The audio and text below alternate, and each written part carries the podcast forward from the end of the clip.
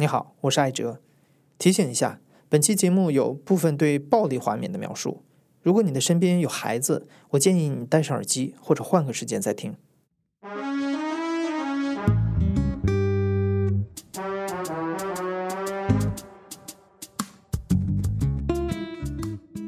你好，欢迎收听故事 FM，我是艾哲，一个收集故事的人。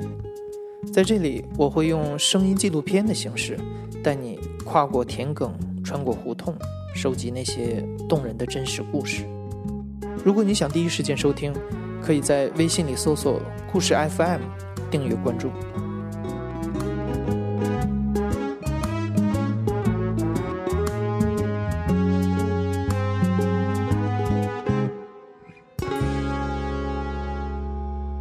呃，我叫朱彤，今年三十一岁，双子座的，学阿拉伯语。我是在二零零五年的时候到叙利亚的大马士革开始我的大学留学生涯。二零零八年的冬天毕业，到了那个中建八局海外事业部利比亚分公司，他们在那边的一个项目，应聘上一个工程翻译的职位。我应该是三月份应聘的，五月份就被派到利比亚了。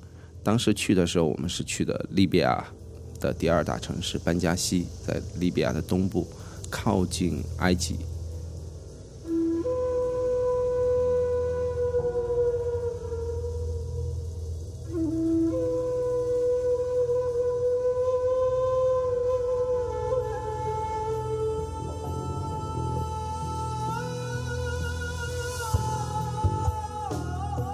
一下飞机就是一片黄土，到市区里面也是很残破的，都是二三层的小楼。这个就是我对利比亚的第一印象。当时去的时候，我才知道，就是这个工地应该算是中国当时在海外建筑项目里面应该是最大的一个了，在班加市市区的郊区的地方。大概工地有长有六公里，宽有四公里，这二十四平方公里全部用围墙围起来。那么在里面差不多有一万多中国工人，在那个工地里面呢，又有中建八局下属的各个分公司，每人就是负责一块项目的实施。那么在里面总共在这个二号地块里面总共有十家分公司。我当时去的时候是在直接隶属于局机关所设置的搅拌站做工程翻译。这个搅拌站是在这个工地的后门，这个也是导致后期我们第一个我们是被抢的原因。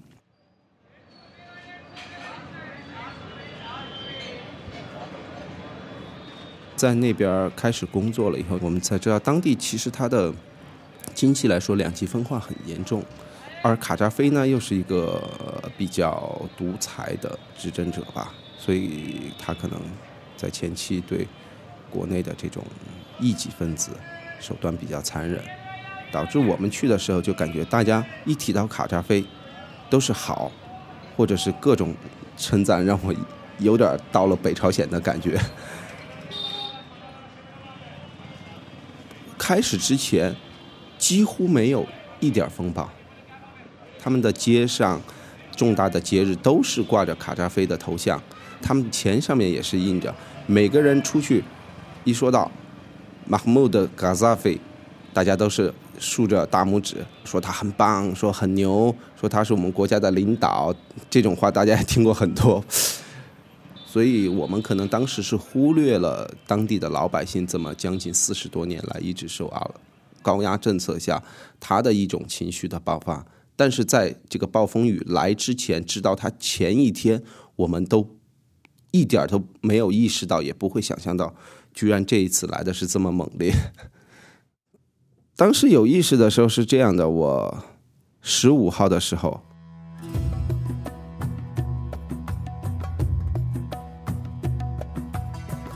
二月十五号到那个。当地的一个大学的建筑系实验室里提交水泥石块的报告的时候，和当地的一个老教授聊天的时候，得知后天有一个小规模的游行。但是我们因为对利比亚的政治啊，当时也不太了解，不知道是什么游行。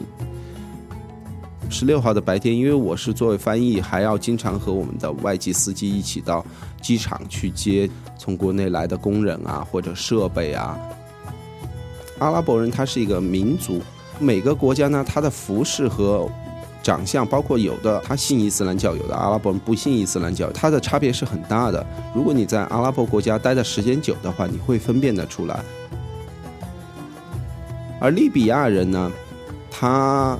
因为被意大利殖民了很多年，他的穿束、穿着打扮虽然很土，但是还是比较世俗化了，没有那么多人穿长袍啊，或者是男的围着头巾。但是在那两天，十五号、十六号的时候，我去机场，很奇特的看见有很多大胡子、长得比较魁梧的、穿着长袍的这种，也是阿拉伯人，但一看应该不是利比亚人。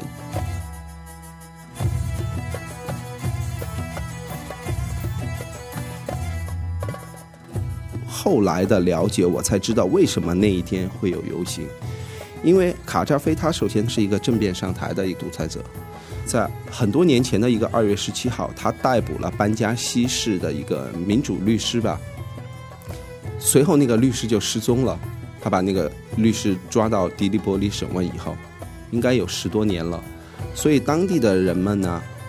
在每年的二月十七号都有小规模的游行，为了纪念这个律师。但是因为卡扎菲高压统治利比亚几十年，所以说往年这种游行都很小、很秘密，没有人敢公开。因为卡扎菲的秘密警察是很厉害的，如果卡扎菲知道在国内有异己分子，他对他们对待都是很残忍的。所以二月十七号，当时听说有游行，我们也是。对卡扎菲的一种了解，我们觉得可能事情不会严重到这种程度。二月十六号的晚上，我和外籍司机到城里去给我们工地上的工人采购日用品的时候，到我们的工地要经过班加西市的安全局，就看见当时大概有一百多、两百人围在他们安全局门口。举着旗子，我也听不太清楚他们口号喊的什么，就听清楚什么两百啊，卡扎菲啊，就是因为原来在叙利亚或者是到其他欧洲国家也见过很多游行的。说实话，一二百人算是比较少的，所以当时我也没有觉得有什么。但是后来回想一下，能在利比亚，能在班加西，在卡扎菲的统治下，有一二百人开始游行，已经是很大的一个事件了。但是当晚的那个游行呢，大家其实都还是很和平的。我们从人群中开车经过的时候，也看见很多便衣。我分析可能是秘密警察或者是安全局的人，他们穿着便衣，周围围成一个圈儿，然后手背在后面，冷冷的看着他们游行的人。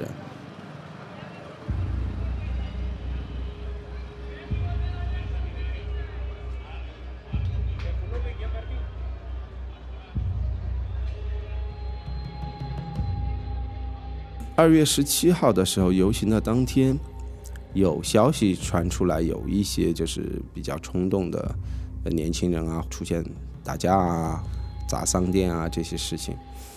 后来，这个暴乱的事情已经升级了，游行的队伍把安全局给冲击了，市政府冲击了。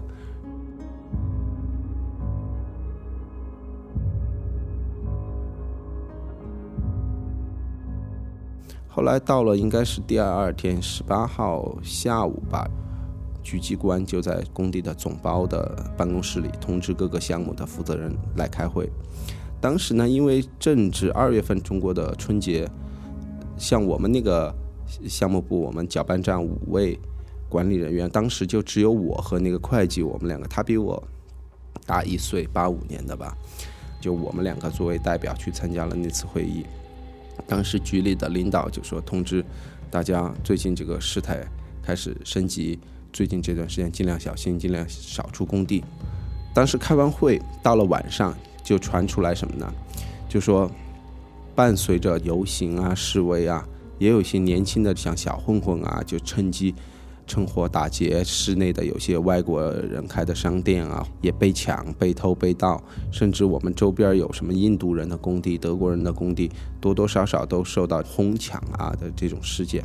啊，然后领导就通知在各个门用砖头垒起砖墙，把门封死，避免有车辆啊或者人员冲进来进行趁火打劫这样的事情。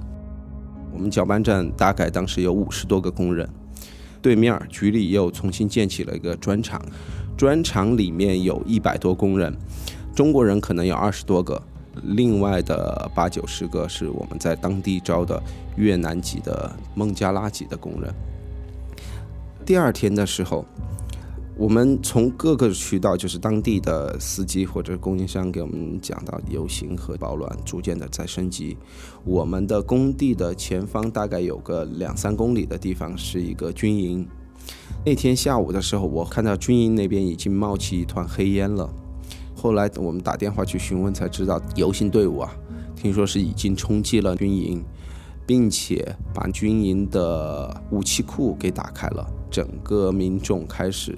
去哄抢武器，其实真正的这次游行和暴乱变性，我觉得就是从冲击军营到他们手里拿到武器开始。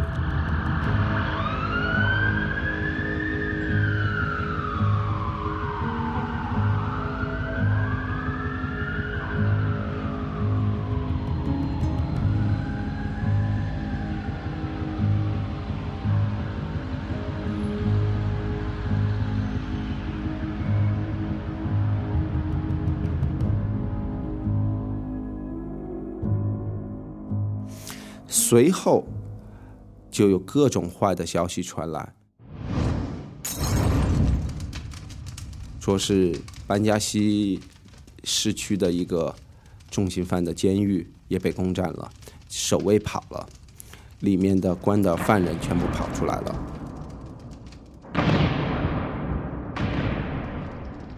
当天晚上，我就和小冯商量，我们开始。夜晚，我们自己的工地就是我们这个搅拌站里面的巡场。我记得很清楚，我们当时我和小冯正好是上半夜，我们两个开着搅拌站里面的那辆皮卡车，躲在一个搅拌罐的那个阴影遮着，旁边是石子堆，一个很隐蔽的地方。那个地方呢，又正好是正对着大门，大门我们已经锁掉了。当时我和小冯在车里，小冯还问我，他说：“朱凡，你怕不怕？”我说怕怎么不怕呢？他说如果有人进来怎么办？我说这样，我们商量一下。如果是进来一两个人哈，我们肯定不能喊工人出来，我们把他逮住，因为他们手上有枪了。万一惊吓他，他手里有枪，就有可能会伤到人。他如果进来的话，我们就开着车直接过去把他撞倒。撞倒了以后，首先把枪给他夺下来。人的话呢，我们已经商量到怎么处理了。如果你要让他们知道有利比亚人，不管是伤了还是死了，在你的工地里，那肯定是会引起报复行动的。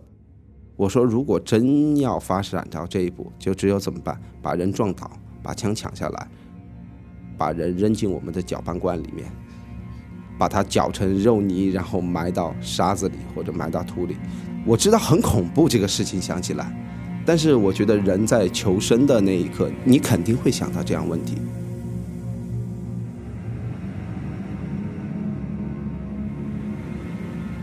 如果他进来了，我阻止了他，而不这样做的话，那我们可能整个工地的中国人，至少整个搅拌站的中国人都会受到报复。如果我只是把他打了的话，他也会带着更多的人带着枪来攻击我们。但真的很庆幸，当天晚上没有人进来。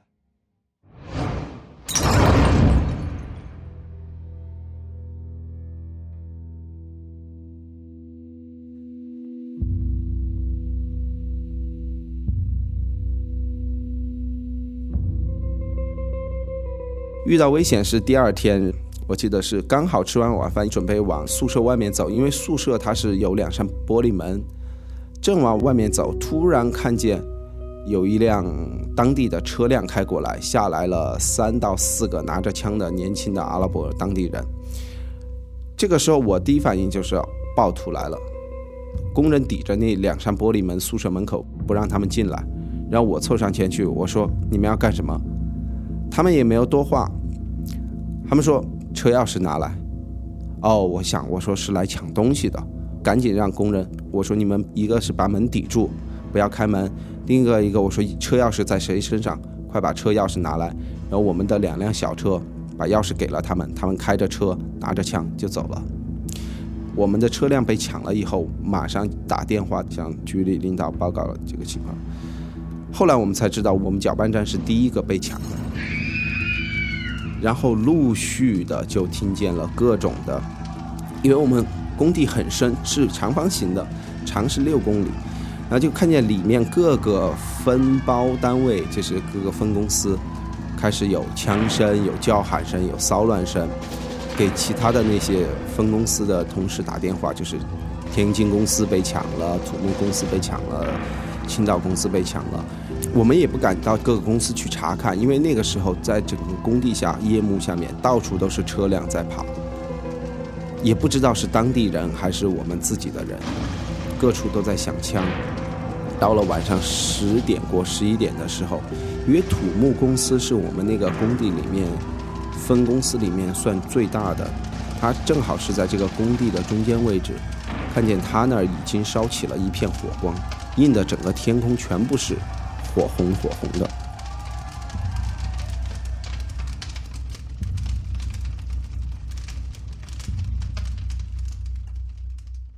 一直这个事件持续到应该就是二十一号的早晨，这个时候我们中国人才出来。清点我们的损失，土木公司是最惨的，基本上他们的所有的宿舍和办公室，呃，这些建筑全部被烧了。听说当时进工地来抢的这些人啊，他们到什么程度呢？把电脑抢了，厨房里的煤气罐搬了，灶搬了，甚至连工人的内裤袜子都要抢。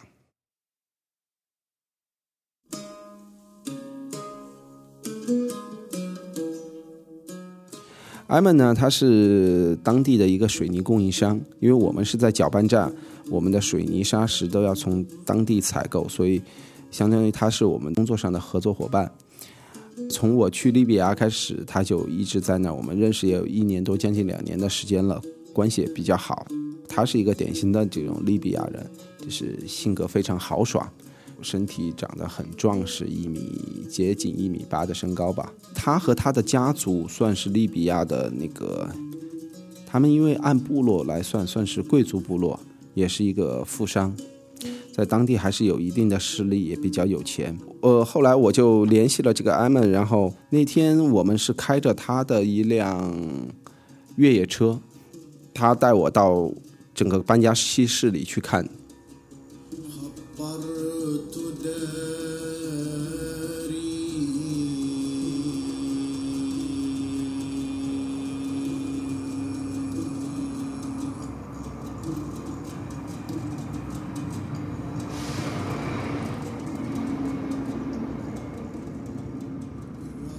我出去以后才触目惊心。虽然原来的班加西是很脏很乱，但是我这一天再出去的时候，发现整个班加西市原来叫脏乱，现在叫残破。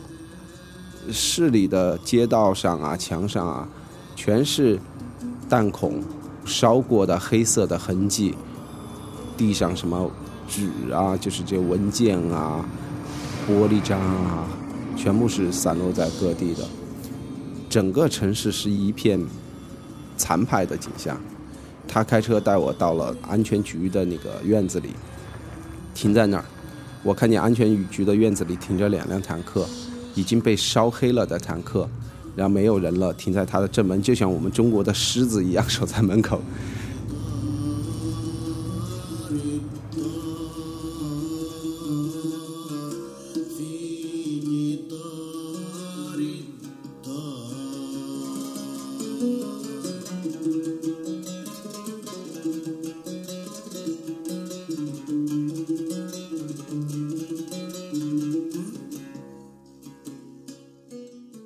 他那个安全局是有个五层楼的小楼，教学楼一样的那种楼，我就看见全部是在阿拉伯人在奔跑，而我还问他，我说他们在干嘛？他们一叹气，那摇头说他们在抢东西。我看见厕所里一个阿拉伯人正在撬镜子，楼梯出口有一个人背着一把椅子就出来了。艾曼当时还很气愤，问那个人说：“你们这个样子和土匪有什么区别？”那个人说：“说你滚，我不想听你那么多。”说大家都在抢，也就一哄就开始跑了。所以，其实我在想，那一天的所有景象，我想象被冲击的，不管是当地的政府也好，军营也好，还是我们外国的公司工地也好，真正被冲击的景象，其实都是相似的，大家都是在抢东西。利比亚人穷了太久了，整个班加西那一天，我看到的都是这种情况。后来我们下午又到了室内，看到另外一帮人呢。我觉得他们应该就是真正有政治诉求的人，虽然大家手里都有枪了，但他们围在广场里一直在喊口号，口号就是说“解放利比亚，卡扎菲倒台”这样一类的口号，这就是很明显的两帮人。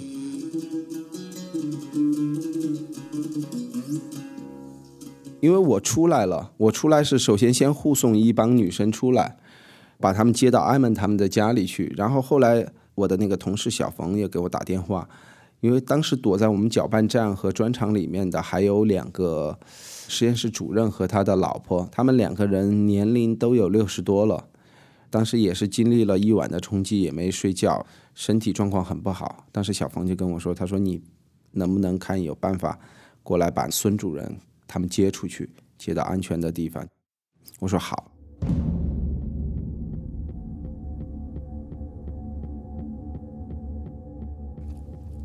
但是车辆停到我们工地门口的时候，因为早上领导已经下令把所有通往外的道路全部用挖机挖断，这个时候我们的车也没法开进去了。我就跟艾曼说：“我说你在这儿等我，我说我进去，我走过去把他们接出来。”我下了车，翻过那个沟河，往里面走的时候，大概走到有接近一公里的时候。我就看见前面停了一辆车在路中间，旁边是另外一个工地的大门，有两个阿拉伯人拿着刀正在砍大门门口的那个铁链子。里面工地上的中国人呢，工人有很多，有几十几百个人。虽然只有两三个阿拉伯人，但是看着也不敢动，因为他们手里都有枪。当时我是在车的背后往前走，我看见这个景象。说实话，我腿都软了，心里一直在打鼓。但是我当时还是冷静了一下。我想，因为我们当时那个地方，它是一个类似于戈壁滩的，两边都没有什么躲避的。我想，如果我现在跑，他们发现了我，肯定是从后面放枪。我也没有地方躲。你再怎么跑，你没有子弹快，我也不能马上就跑到那个艾蒙的车里面，然后开车逃跑。明知山有虎，偏向虎山行的那个心情，我是真正的第一次理解了。壮着胆子，头皮发麻的走到车边。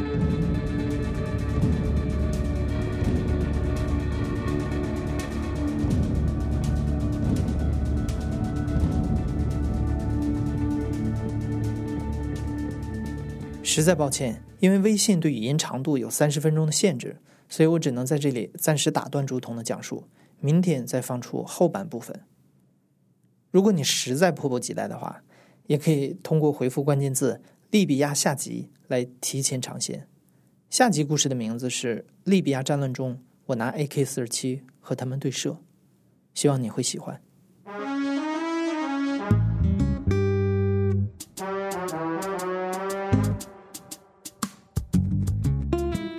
这里是大象公会出品的播客节目《故事 FM》，我是艾哲。本期节目由我制作，声音编辑彭涵，实习生祝静琪。谢谢你，咱们下期再见。